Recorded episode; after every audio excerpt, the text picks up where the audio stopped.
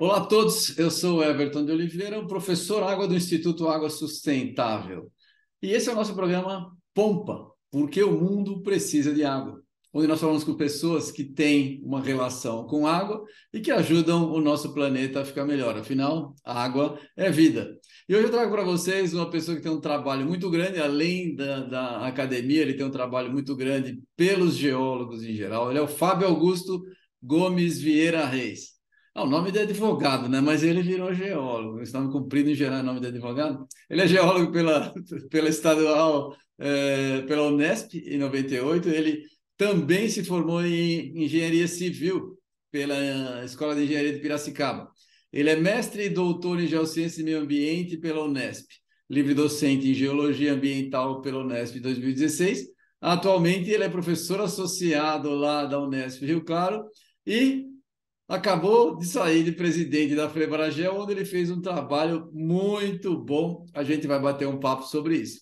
Antes de começar o assunto com ele, só gostaria de agradecer o nosso patrocínio da Hidroplan, que é uma empresa de projetos e consultorias em temas relacionados à água e ao meio ambiente. Faça como a Hidroplan, patrocine as iniciativas do Instituto Água Sustentável e do Professor Água, porque o mundo precisa de água, claro. Olá, Fábio, bem-vindo é, geólogo e engenheiro civil é, e depois ainda pós-graduação. De onde veio tanta vontade de estudar e como é que você se decidiu pela carreira? Quais foram as decisões que te orientaram na sua, na sua vida profissional? Bem-vindo.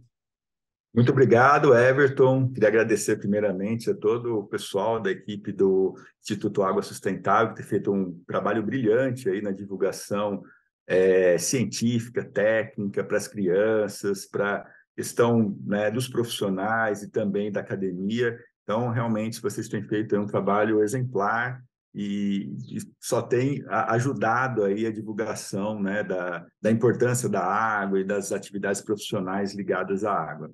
Então, boa tarde, boa noite e bom dia, né? Porque hoje, nessas gravações, né, a gente pode, o pessoal pode assistir aí em qualquer momento, né? É um prazer estar aqui com vocês.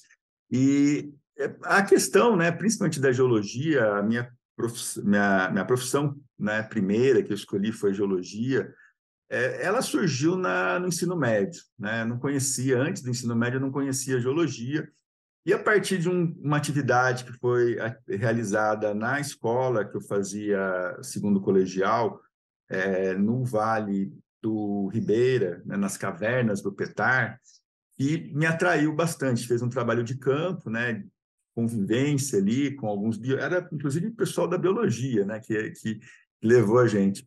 Mas é, ali surgiu, né, o interesse para essa área, né, que estuda áreas naturais, atividades de campo, cavernas, fortes, mundo diferente, né, que não é muito comum para o pessoal do ensino fundamental, básico e até para o ensino médio, né, tem uma, uma distância muito grande, isso acabou me chamando a atenção. E na engenharia civil, na verdade, foi para uma especialização maior dentro das áreas aí da, de atividades profissionais mesmo, mas eu me considero é, essencialmente geólogo. Sim, todo mundo. Eu nem sabia que você era engenheiro civil, para falar a verdade. Eu descobri agora que eu fui dar uma olhada no seu currículo. Ah, ele é engenheiro também. Eu só te conheço como geólogo. Bom, vamos mudar só de assunto da sua carreira, porque é, eu vi que você é mergulhador, né? Que você tem um monte de curso de mergulho. E eu gosto de mergulhar também. Não, não sou mergulhador profissional, já fiz várias vezes atividades de mergulho, mas gosto bastante. E, em, é meio, como é fala? Incontornável quando você pratica mergulho, você não ter preocupação com o meio ambiente e com água, porque, afinal de contas, você está ali imerso e vendo as coisas, e você consegue ver o problema que o mundo está sofrendo em relação a isso. Conta para gente se essa paixão te influenciou na vida profissional, né? E, e como é que um geólogo ou engenheiro como você pode ajudar na manutenção da qualidade das águas dentro da sua especialidade? Olha, a questão do mergulho é uma mais uma atividade turística e recreacional, né? Apesar de ter feito vários cursos, assim como eu fiz no mestrado, doutorado, eu, eu tenho uma curiosidade muito grande, né? E eu, eu, gosto muito de estudar e de aprender e ouvir as pessoas, né? E conhecer coisas novas, porque eu acho que na, nessa vida a gente está aqui para aprender, né? Aprender essencialmente, descobrir esse universo gigantesco que é o nosso planeta. E além do nosso planeta, a gente não consegue ir para outros locais, né? Mas só o nosso planeta já é um universo gigantesco, né? E esse aprendizado é legal. É, dentro da área de geologia e de engenharia civil, a relação né, com a questão da água é fundamental. Né? A gente, é, desde o começo, é uma das atividades profissionais fundamentais da geologia né, e principais da geologia e da engenharia civil, né, seja na geologia na parte de recursos subterrâneos, hidrogeologia, e hoje é, com muito foco mais na questão da sustentabilidade da gestão hídrica, né, um, um, pensamento mais global em relação da importância da água e, importância de, de, de, a gente é, preservar a qualidade, a quantidade das nossas águas, é, e também na civil, né? na civil, na, considerando as águas, principalmente as águas é, superficiais. Né? Então, esse link entre engenharia civil, engenharia sanitária e geologia, eu acho que é fundamental. E, e esses profissionais têm, têm que é, trabalhar, né? quem efetivamente vai para essa carreira dentro da profissão de geologia ou de engenharia, de uma forma geral, tem que trabalhar na gestão. Né? Eu acho que o, o, uma das coisas que o Brasil precisa evoluir bastante, e aí entra a responsabilidade nesse sentido dos profissionais de ensino é, superior, eu acho que isso é, é, é, são os profissionais que estão mais preparados, que mais estudaram, que mais se aprofundaram nesse conhecimento, em trabalhar na gestão disso. Né? E a gente falha muito, seja na gestão pública, seja na gestão privada, a gente tem falhado de uma forma geral no planejamento, né? na, na, na no que é o cerne do, da geologia, da engenharia, que é são os projetos. Né? Projeto nada mais é do que planejar as coisas. E eu acho que esse é um ponto fundamental aí que a gente precisa evoluir. Muito legal, muito legal. Mas só uma pergunta é, disso que você falou. Dentro da, da escola em geral, da, das universidades, que, é que você está mais próximo, essa parte de gestão e de você pensar o problema como um todo, se planejar para trabalhar, tem sido focada, porque, porque em geral, a universidade tende a ser uma coxa de retalhos. Você tem as disciplinas e às vezes as coisas não se conversam bem. Qual é a sua visão nisso? Olha, as universidades públicas, a gente tem que, quando a gente fala em ensino universitário, a gente tem que separar em duas categorias. Né? As universidades ou faculdades particulares, que elas são, ela foca em formar é, pessoas para trabalhar no operacional, principalmente. Tá? Por quê? Porque geralmente essas universidades elas não desenvolvem muito a pesquisa científica. Né? A pesquisa científica no Brasil hoje são desenvolvidas é, basicamente, essencialmente, pelas universidades públicas é, do país. Né? E dentro da universidade pública, quando nós somos contratados, e poucas pessoas sabem disso, né, nós somos contratados não só para dar aula em graduação, nós temos um espectro grande de atuações né, na área de ensino, da graduação, de ensino da pós-graduação, e aí a pós-graduação é, estrito senso, que a gente chama, mestrado e doutorado, ela é muito focada na pesquisa, a pesquisa, que é um outro eixo fundamental dentro do Brasil, e a extensão, que poucas pessoas conhecem. Né? Então, no ensino, é, eu acho que os cursos têm que melhorar bastante no Brasil. Né? A gente tem que re repensar os cursos e a forma de desenvolver cursos de graduação no Brasil, é, trazendo o aluno mais para a questão de ele desenvolver próprio, a sua própria carreira, ser mais protagonista e não simplesmente um aluno passivo ali dentro da sala de aula. Né? E aí a gente tem um pouco de amarras, né, que são as legislações que, que, que, que, que faz o sequenciamento dos cursos. Né?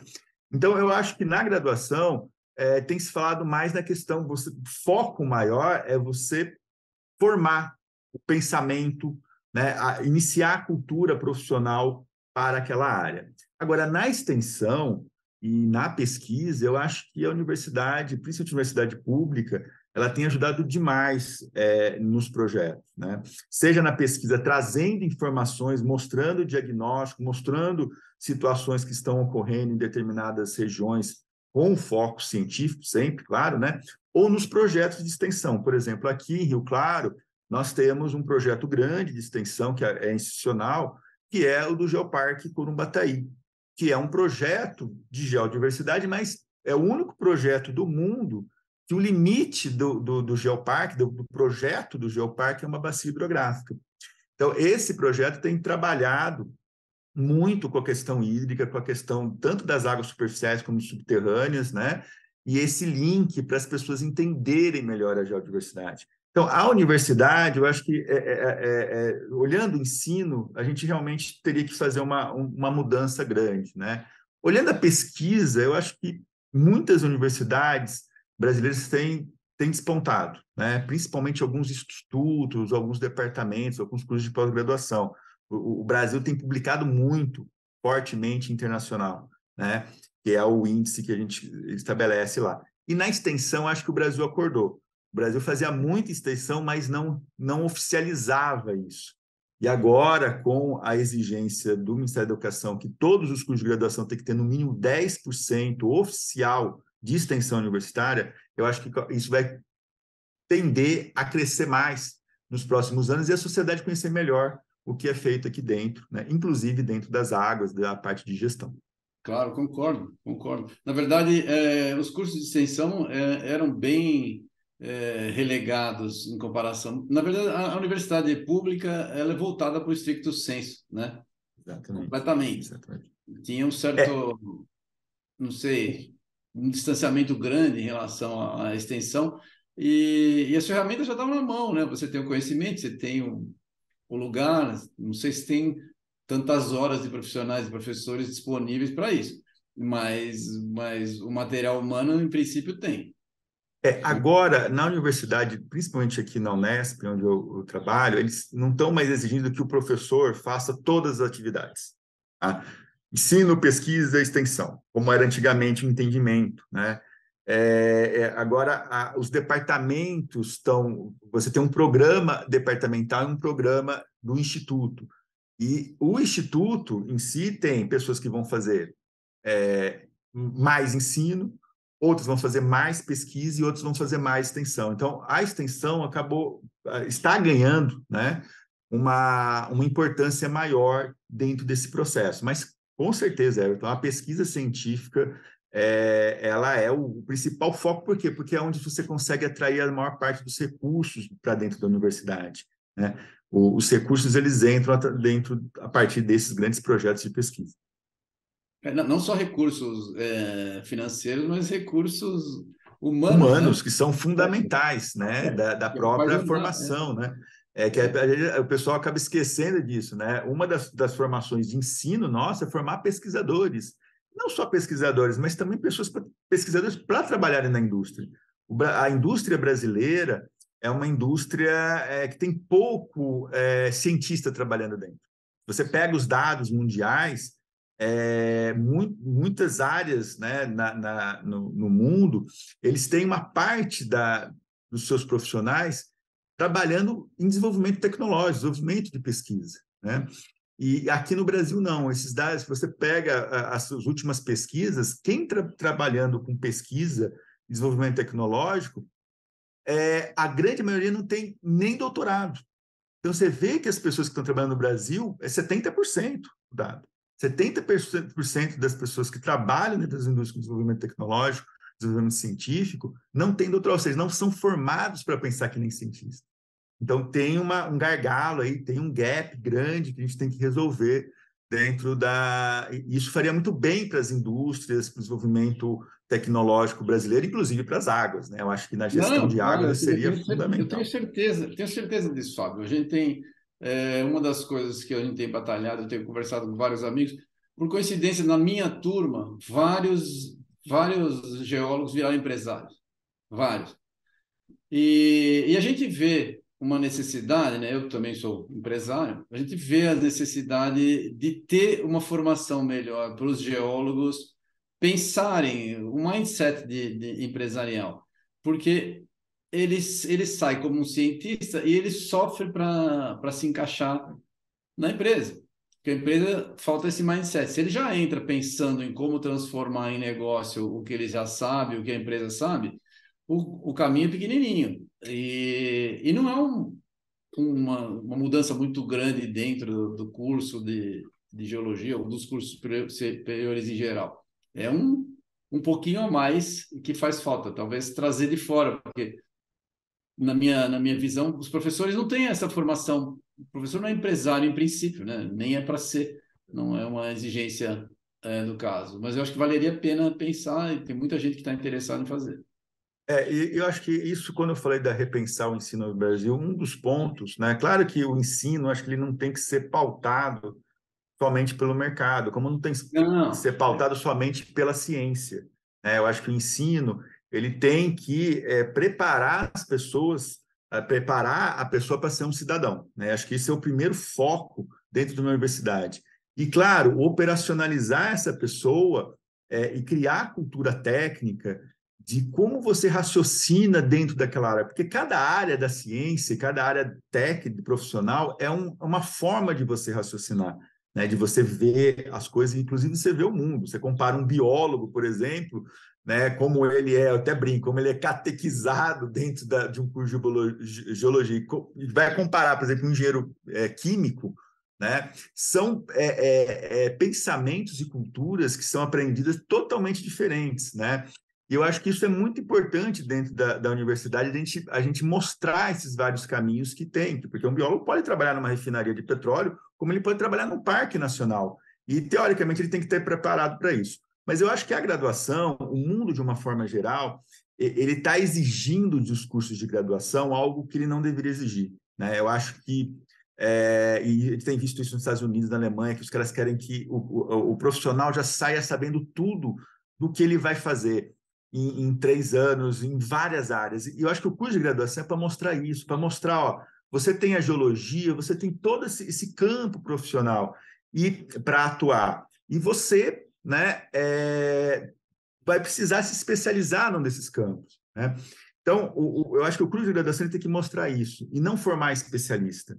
É, porque o, eu acho que aonde que está a formação de especialista? Na pós-graduação. E, e aí a, a, o lato senso é muito importante para a área empresarial.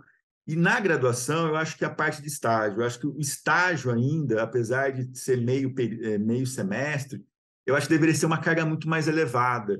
Isso ajudaria bastante. É, se a gente tivesse, por exemplo, o aluno fazendo estágio durante um, dois anos, né, efetivamente numa empresa, isso ajudaria muito o link com o mercado profissional, né? Então, eu acho que esse é um ponto que agora o mundo ele quer, o mundo está tão rápido, né, que quer formar o cara, um hidrogeólogo, né, com três anos de geologia, como a Alemanha faz, entendeu? Aí não tem serviço com hidrogeologia, o cara vai ter que achar, vai ter que fazer outro curso de graduação, ou vai ter que achar uma mudança, né? É verdade, então, eu acho é que... É, é, concordo, concordo.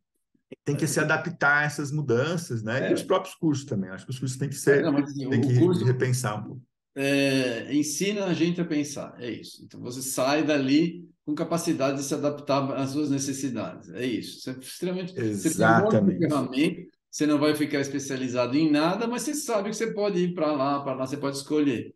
Eu concordo. Mas pelo menos você já sabe pensar o problema já sabe pensar. com as ferramentas uhum. certas, é isso. É, é, é, eu sou o que o pessoal chama de. Eu defendo o ensino generalista na graduação. Tem gente que, que defende um ensino especializado. Então, por exemplo, o cara sai hidrogeólogo, né? ele não sai geólogo. Eu acho isso muito perigoso para a pessoa, né? Porque uma, você achar que um jovem né, que entra com 18 anos na universidade e sai com 22, 23, ele fala, já vai já formar o cara para trabalhar como hidrogeólogo para o resto da vida dele, né? Eu acho é muito perigoso e, e, e, às vezes até é, uma maldade, né, quando se faz isso com uma é um pessoa. Exagero, é um exagero, exagero. É um exagero. Porque você está numa fase de, de definição. Eu sempre eu, eu, sou um exemplo disso. Eu saí da Gel, saí da Gel, não tinha emprego na Gel na época, era muito, estava um mercado péssimo. Eu fui fazer cinema. Fiz dois anos de cinema, você estava perdido, né? Aí larguei o cinema e voltei depois para pós-graduação. Né? Depois de um tempo, voltei para pós-graduação. Porque, pô, você sai, você, você acha que não é bem aquilo, depois, não, mas, puta, eu gostava bem da, da escola, né? E essas possibilidades hoje não dá, porque se você sair e vai para um lugar, volta, você vira um, um, loser, né? Você é um cara que, que, né? O mercado não te recebe bem. Na época também não recebia bem, mas Mas hoje é mais forte ainda essa, essa história. É, e o mercado ele tem é, percebido que não adianta, porque as mudanças são tão rápidas no mercado que você achar que um projeto pedagógico vai, vai acompanhar essas mudanças é muito difícil, né? Então, é, e tem, eu acho que um dos papéis das empresas é exatamente isso, ajudar na formação continuada. E, e a, a, formação de uma pessoa ela não se dá somente no ensino, na, na universidade, na escola ela se dá no dia a dia, na parte prática de você aprender, né, é, o, a atividade profissional da perfuração, de acompanhar, vai ter coisas que você vai aprender somente durante o momento da perfuração, durante na hora que você vai analisar um modelo, você vai fazer esse aprofundamento, né? Então, eu acho fundamental é, e, e para a própria empresa, né, verificar isso, porque os alunos eles querem isso, eles querem continuar estudando, né?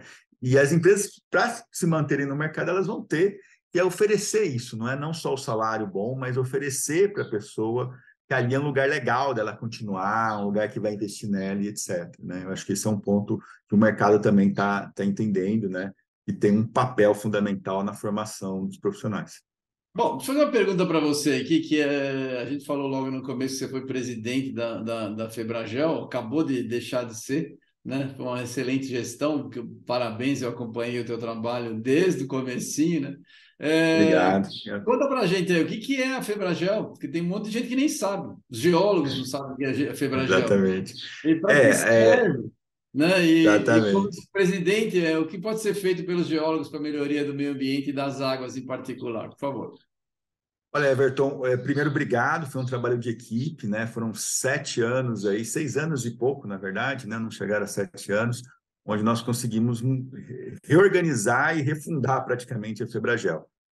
A federação, qualquer federação, né, é, seja de geólogos, como é o nosso caso, Federação Brasileira de Geólogos, como Federação de Engenheiros, etc., ela, ela agrega entidades menores, né? no caso, nossos é, entidades estaduais.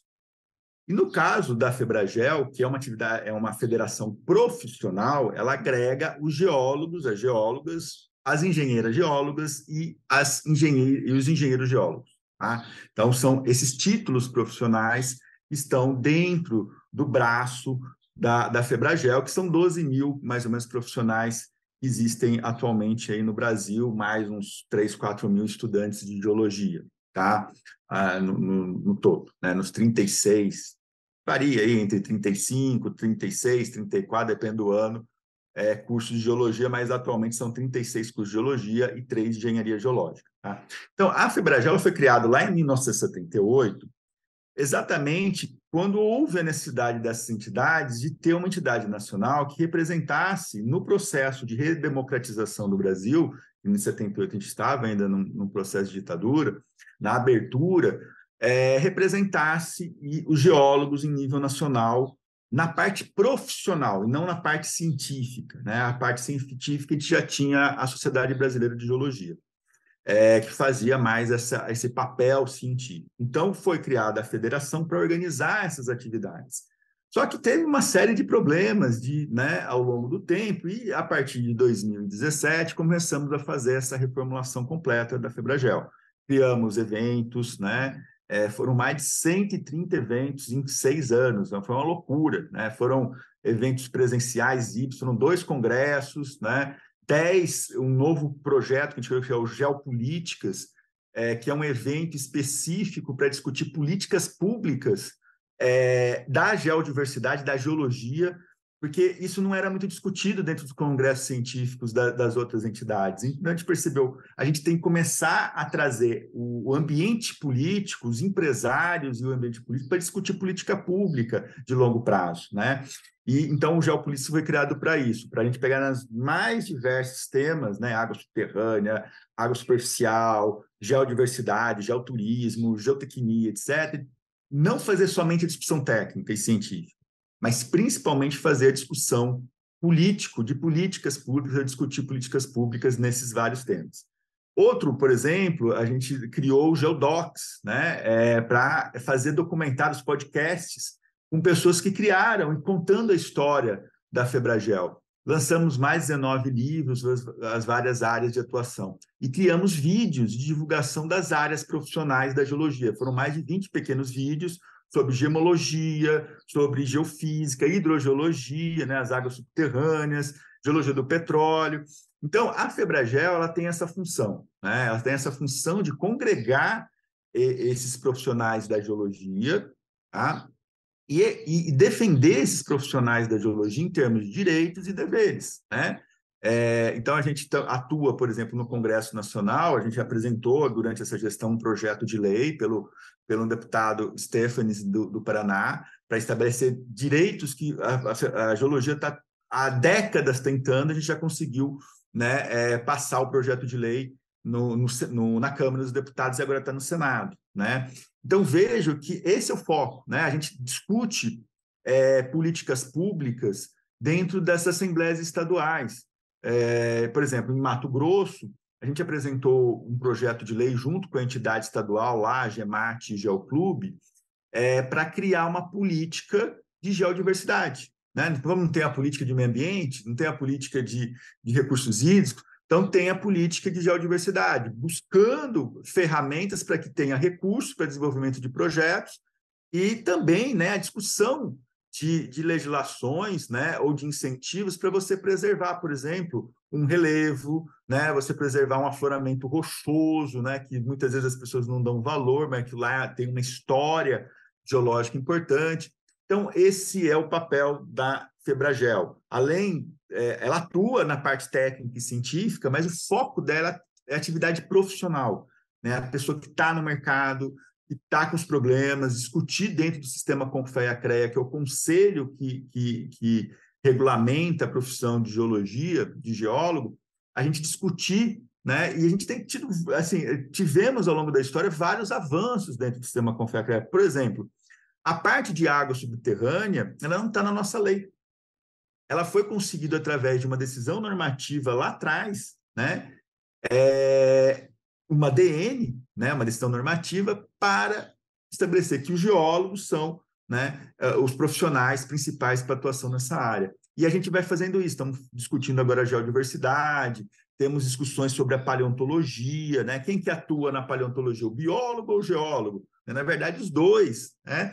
Então, só que são áreas de interface. Então, a Febragel é, auxilia nesse processo de discussão, né? Da interface entre profissões. Por exemplo, na geotecnia com os engenheiros civis, na água subterrânea com os engenheiros civis, os agrônomos, os ambientais, os sanitaristas com os biólogos, né? Então, Sim. essa é a função principal aí da, da, da federação. Muito legal, muito legal. Só, só para esclarecer para quem está nos assistindo, é, a pessoa física não pode entrar na Febragel ou pode? Agora a gente mudou o estatuto. Antigamente, a, a, a Febragel era somente o, o, é, formada por entidades profissionais estaduais. Então, a gente tinha 28 entidades pelo Brasil, estaduais, alguns estados mais do que uma entidade, por exemplo, Mato fala, Grosso. Fala, fala essas entidades para as pessoas saberem. Olha, um exemplo, o SINGEL, né, o Sindicato dos Geólogos do Estado de Minas Gerais. O CIGESP, Sindicato dos Geólogos do Estado de São Paulo. São os dois principais sindicatos de geólogos. Eles eram, eles são, né, é, é, filiados à Febragel.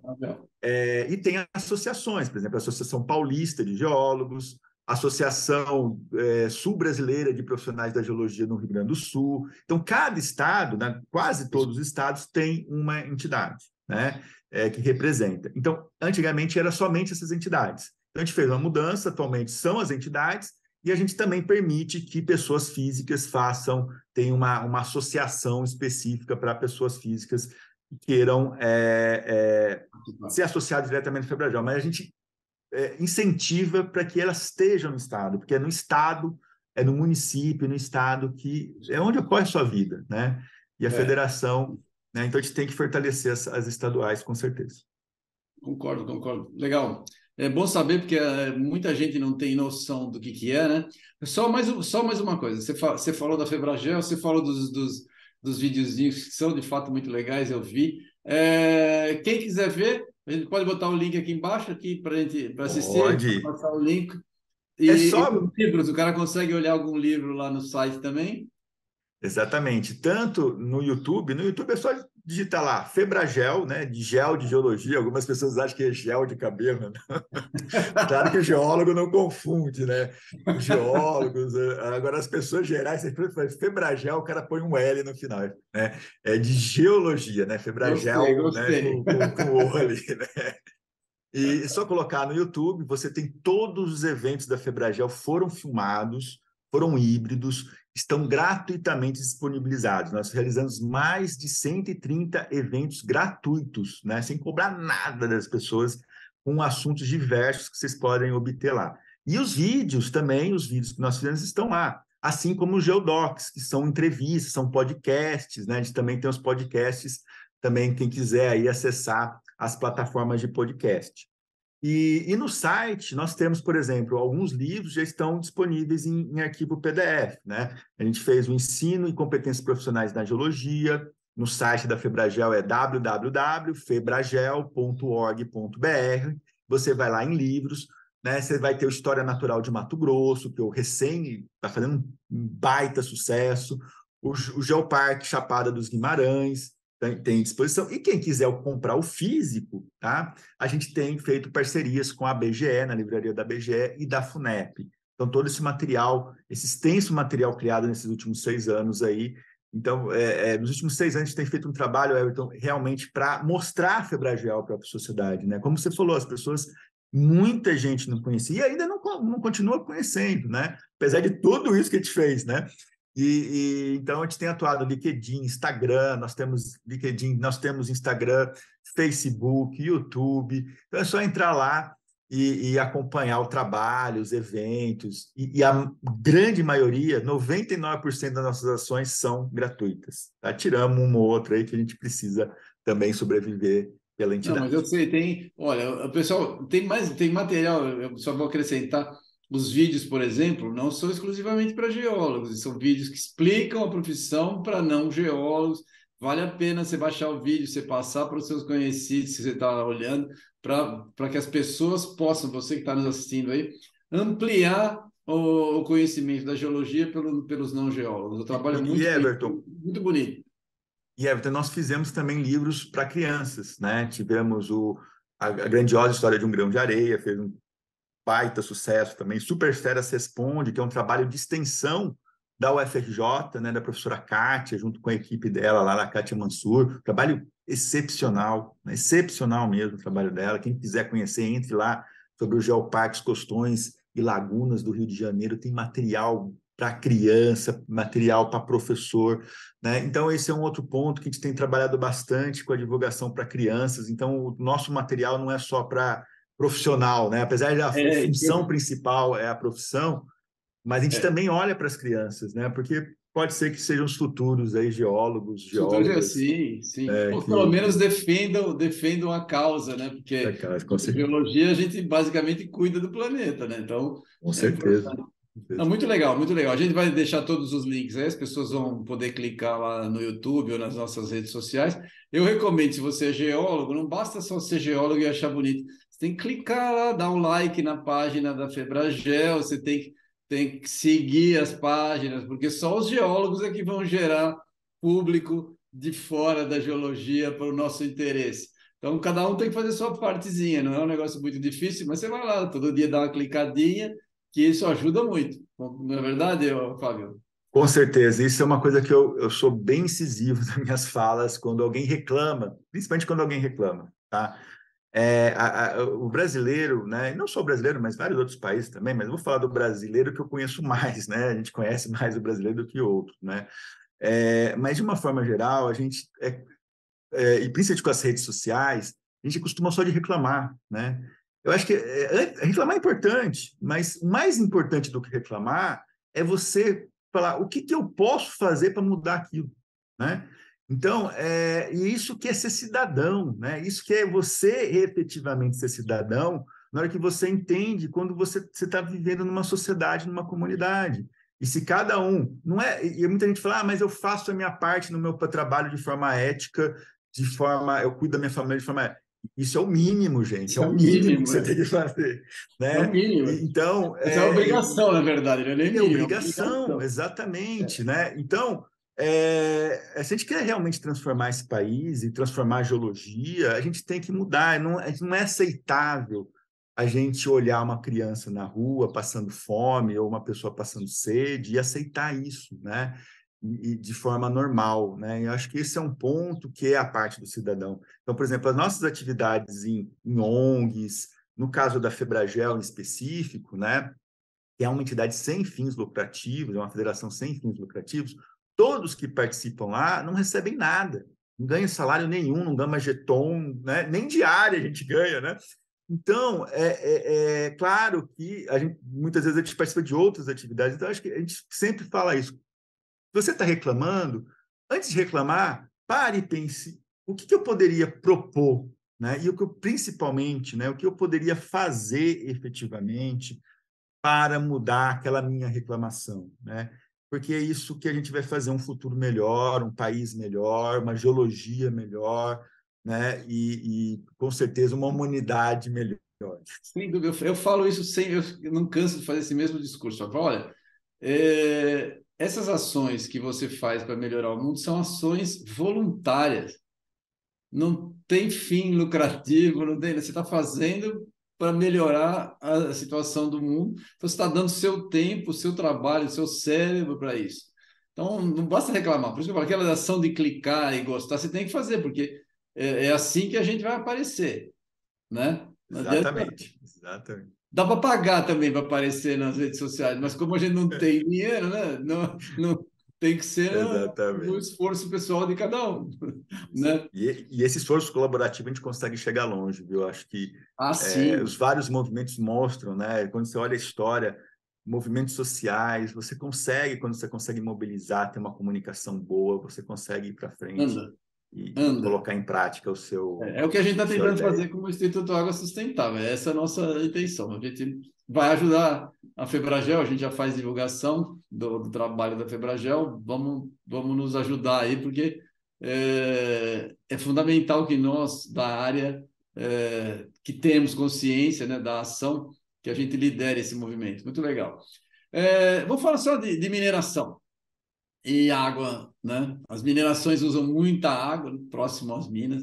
É, você acha que é uma preocupação das mineradoras hoje, com a melhoria nas interferências do ciclo hidrológico, cuidar melhor de água? Você vê isso como uma preocupação, como algo que vai acontecer num, com mudanças climáticas? Os grandes usuários vão ter que começar a se, se preocupar e se mexer. Como é que você vê isso?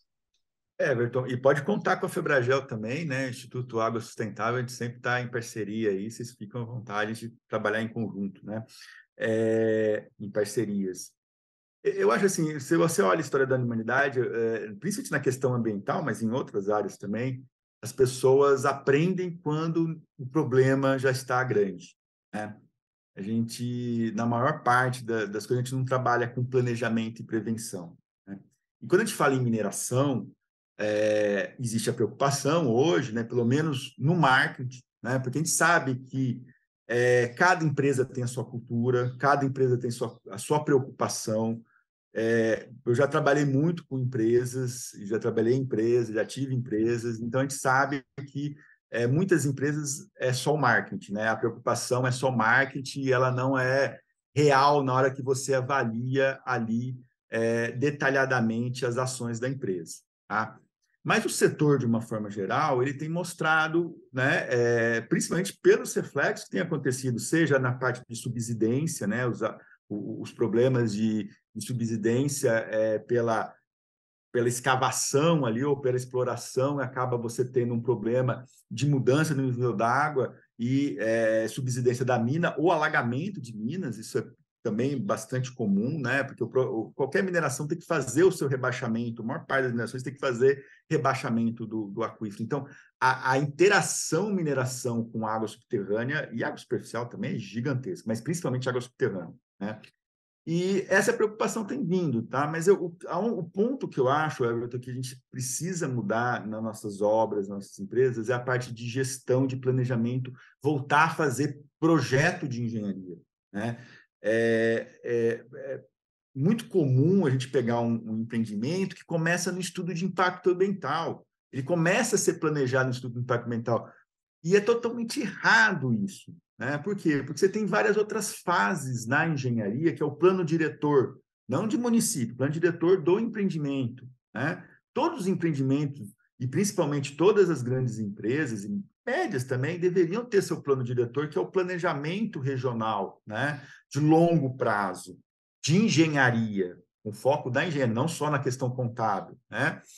Aí vem estudo de viabilidade econômica, aí vem o modelo conceitual, o projeto básico, aí vem o estudo de impacto ambiental. Né? Então, é, tem aparecido muitos casos, e isso que costuma dar muito problema nas audiências públicas e nas relações entre comunidades. Por quê? Porque você não fez o estudo de viabilidade econômica bem feito, ou você não definiu os vários problemas que ocorrem naquela região, os vários conflitos.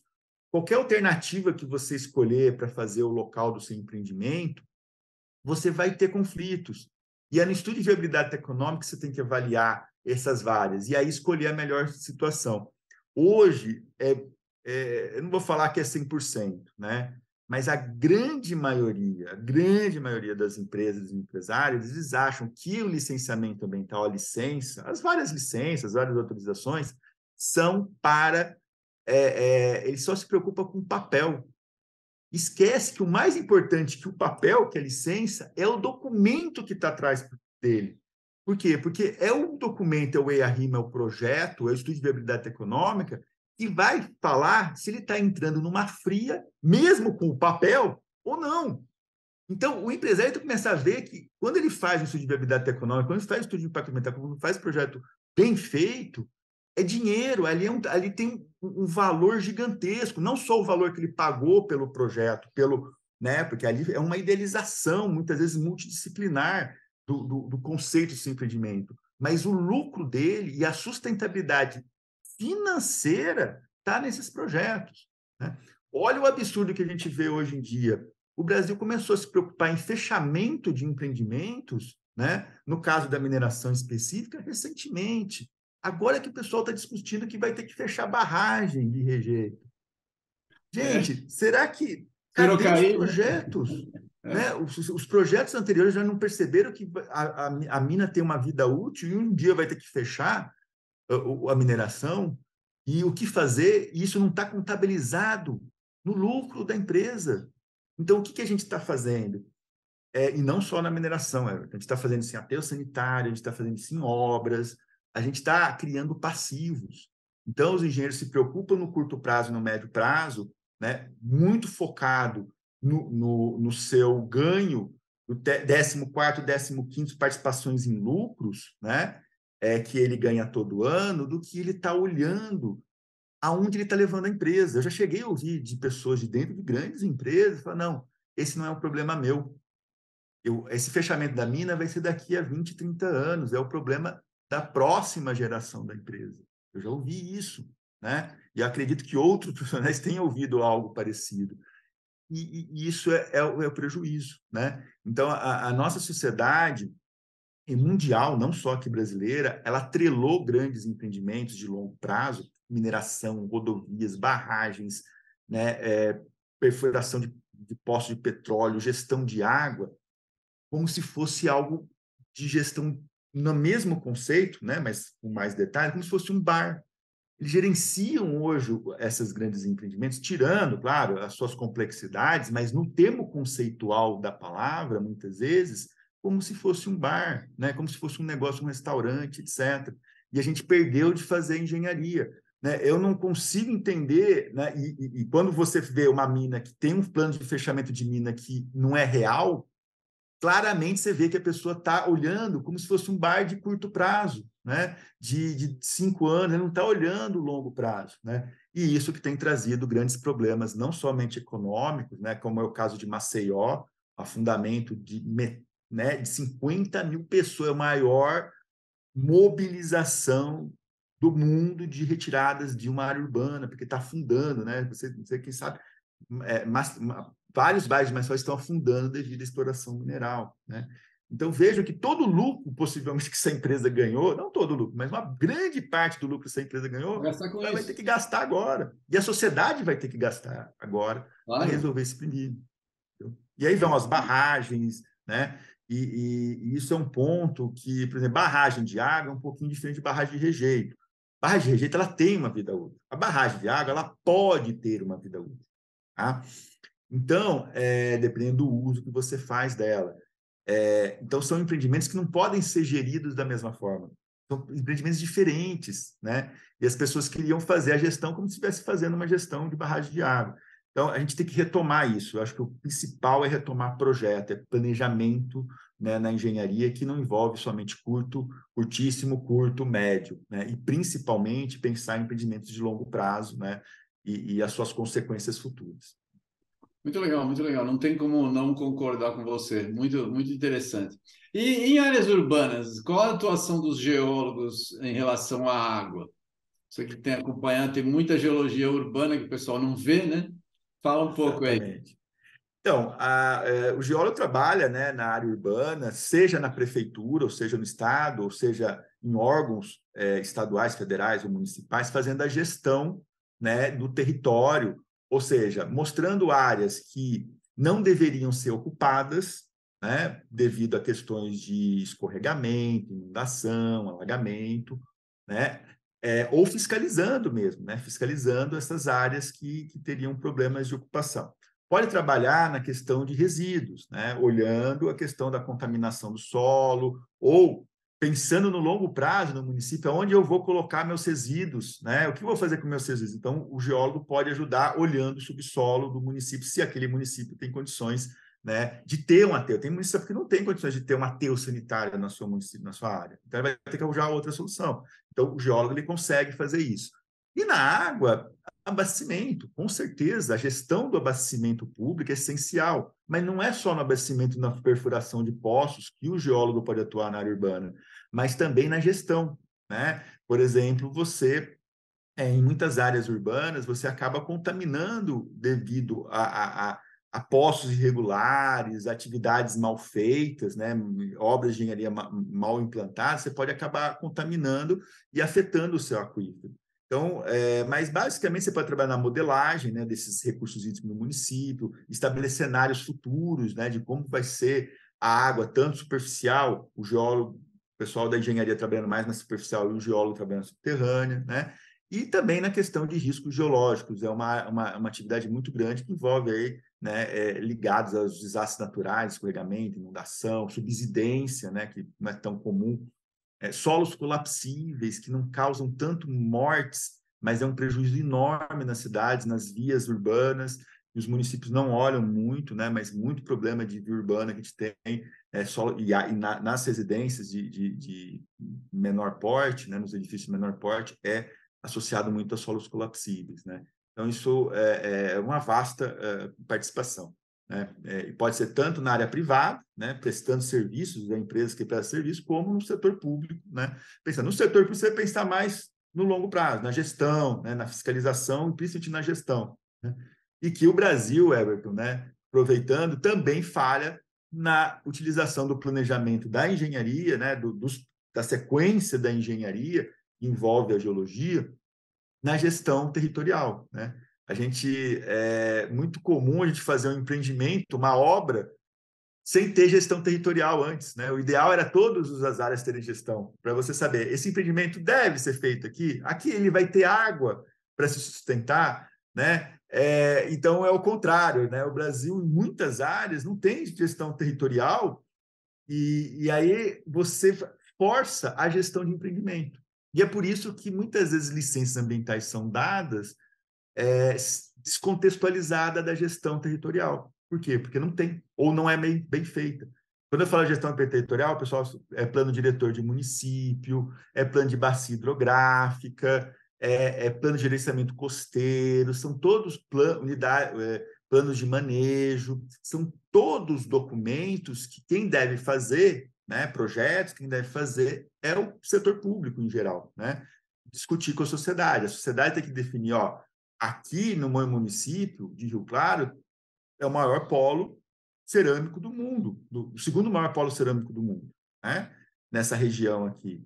Então, isso tem que ser considerado no planejamento territorial, né? E também abastece maior parte do município de Piracicaba. Então, olha o conflito que tem. Então, um dos trabalhos geólogos, né, na área de mineração de recursos né, minerais aí, né, no caso aqui o argilito, que são as rochas, né, para fazer para fazer a indústria cerâmica, com as águas, né? Então, fazer essa discussão é muito importante e, o, e, e ter geólogo fazendo isso é fundamental. Participando né, dessa discussão é fundamental. Muito legal, muito legal. É bom ouvir você falar. Estou tô, tô curtindo aqui a conversa, mas o nosso tempo está chegando no final. Eu agradeço demais a sua, a sua participação. Eu repito, o trabalho da Febragel ganhou uma nova cara. Você está de parabéns. É, foi um trabalho muito interessante. Você se, se empenhou bastante. É, eu espero que você continue é, ajudando na, no grupo da Febragel, porque eu conheço bem como, como funcionam associações. Precisa, demora para estruturar, né? E, então tem que ter mais gente consciente para poder fazer o grupo andar e, e ter substituição e ter gente nova para ir tocando. Eu espero que seja um sucesso como foi na sua gestão. Por favor, faça suas considerações finais. Obrigado, Fábio, por participar aqui com a gente. Então, tenho a agradecer a Everton e a todo o grupo, né? Do Instituto Águas Sustentáveis, a Bruna aí, que está no, no, nos bastidores aí ajudando, né? E a toda a equipe de vocês. Esse, realmente é um excelente trabalho que vocês têm feito e a Febragel vai continuar nesse, nesse sentido, né? É, não somente defendendo os profissionais e discutindo, né? Para onde a gente tem que caminhar a geologia? A geologia ela sempre foi uma uma uma profissão de aventura. Tá? É uma profissão que a gente fez uma pesquisa, maior parte das, dos estudantes gente, é, e profissionais, a gente pesquisou, é, foram 1.380 mais ou menos pessoas que responderam o questionário, maior parte escolheu geologia porque é uma, ele entende que geologia é aventura, né? exploração. Né? E a gente sempre foi taxado né, como um explorador, e é muito legal. Né? É uma área de exploração mineral, né? Só que a gente tá, tem que reverter, tem que olhar, né, além da exploração, que é muito legal, assim como a biologia tem a sua área de exploração, né, a gente tem que olhar também um outro lado que a gente olhou pouco, que é a conservação, né, a geoconservação. Então, hoje tem crescido muitas atividades profissionais de pessoas que vêm para a geologia e vêm trabalhar com a geologia para trabalhar nessa questão do meio ambiente, de conservação das águas, conservação, né? Como é o caso do Everton, né? é, e da Bruna, de Sim. todos aí que trabalham com águas. E, então, tem é, é, o perfil da pessoa que quer trabalhar com geologia é esse, geralmente, né? A pessoa que gosta né, de, de exatas, mas também gosta de interpretar, porque a, a geologia é muito interpretativa, mas Isso. gosta tanto da parte de exploração e agora tem essa outra área que é o geoturismo, a geoconservação, né? E, e, e a geoeducação, que são áreas que têm crescido bastante, né? A gente tem feito um trabalho aí para chamar essas pessoas também, né? Para a geologia. Mais uma vez, obrigado, Everton. Obrigado, Eu que agradeço, parabéns de novo, parabéns de novo pelo trabalho, muito legal. Se você aí está pensando em ser geólogo, é, pode virar geólogo, é uma profissão muito legal, como toda profissão tem seus problemas, mas é uma profissão que você vai se divertir. De fato, tem aventura, sim, tem, tem viagem, você vai conhecer muito da natureza e vai poder ajudar a melhorar o mundo ao seu redor, porque geólogo entende da terra. É isso daí. Obrigado, Fábio. Parabéns de novo pelo trabalho, um excelente trabalho. A gente vai ajudar a divulgar o trabalho da, Febra, da Febragel, como sempre, tá bom? Muito obrigado. Eu que agradeço. Um abraço, Everton.